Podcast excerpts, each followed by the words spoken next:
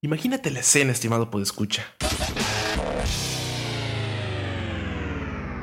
Tepic Nayarit, Avenida de los Insurgentes, 2 de la tarde. En una de esas combis pequeñas, Splinter, Sprinter o quién sabe cómo se llaman, pero neta nadie cabe, cómo las odio, ¿eh? El caso es el siguiente. Imagínate el aroma. A las 2 de la tarde. Vienes de la chamba, vienes de la escuela o donde chingados vengas, pero con el calorcito pues ya me afloja el sudor, ¿no? Sin pedo. El caso es que varios sudores mezclados que danzan al mismo tiempo son como un cóctel súper chingón para la nariz, ¿eh? Imagínate lo puedes escuchar porque te quiero poner en una situación en la que quizá tú hubieras hecho lo mismo. Imagínate el calor y de repente una chava a tu lado, de más o menos 20, 25 años, empieza a gritar como loca Está hablando por teléfono, pero le está gritando a la persona como loca. Ah, chinga. Fue tal el grito de la chava al hablar por teléfono que me hizo quitarme los audífonos, ponerle pausa a Caifanes y medio voltear a verla con cara de, pues, ¿qué onda, no? Escuché algo más o menos interesante.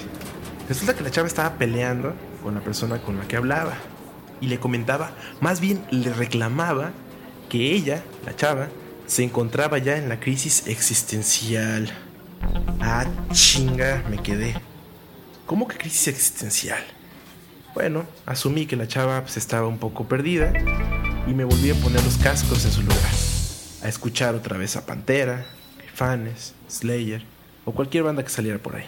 El caso es, queridos escuchas que aunque ustedes no lo crean, no dejé de pensar realmente en ese rollo de la crisis existencial. ¿Qué es eso? ¿Por qué da? Neta, si da o es puro rollo acá, pachecoide.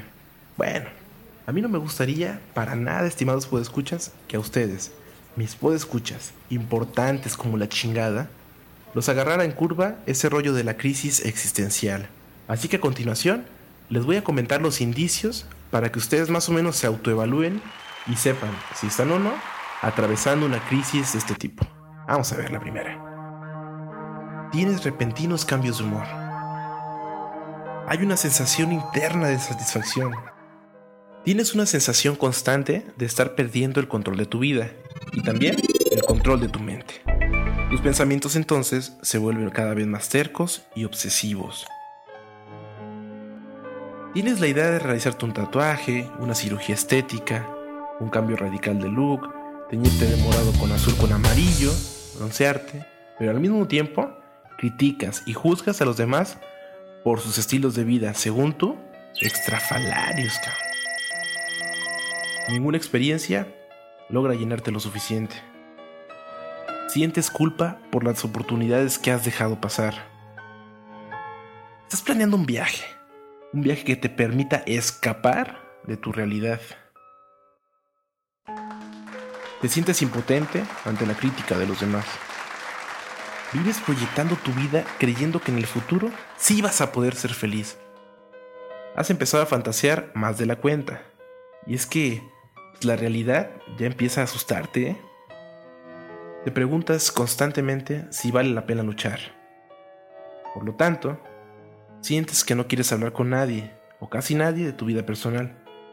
Lo cual nos lleva a lo siguiente. Resulta que tus amigos y personas cercanas han empezado a apartarse de ti por tu mal genio y pesimismo constante. Así, gastas mucho dinero en compras, en carros, en ropa, en motos, en tecnología, etcétera, etcétera, etcétera, etcétera. Tratando de llenar ese vacío, para darte cuenta después, de un tiempo muy corto, que pues, eh, pues no pasó nada. Has empezado a cambiar tu imagen, buscando verte más joven o buscando tener mayor aceptación social.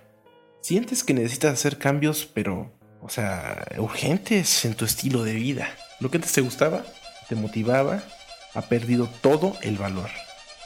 Si consideras, estimado podescucha, que estás atravesando una crisis existencial, puedo recomendarte algo que el filósofo noruego Peter Sappe sostiene. Él dice que la conciencia humana está directamente asociada a la represión del exceso dañino de conciencia y sugiere cuatro formas de resolver este problema. 1. Aislamiento. Se trata de eliminar de tu conciencia cualquier pensamiento o sentimiento negativo, triste, etc. y rechazarlos de forma activa. 2. Anclarse.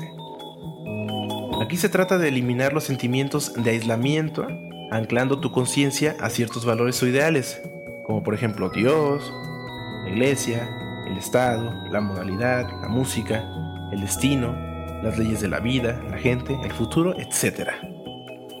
Se trata de centrar la atención en este tipo de cosas, ya sea para creer en ellas o para rechazarlas.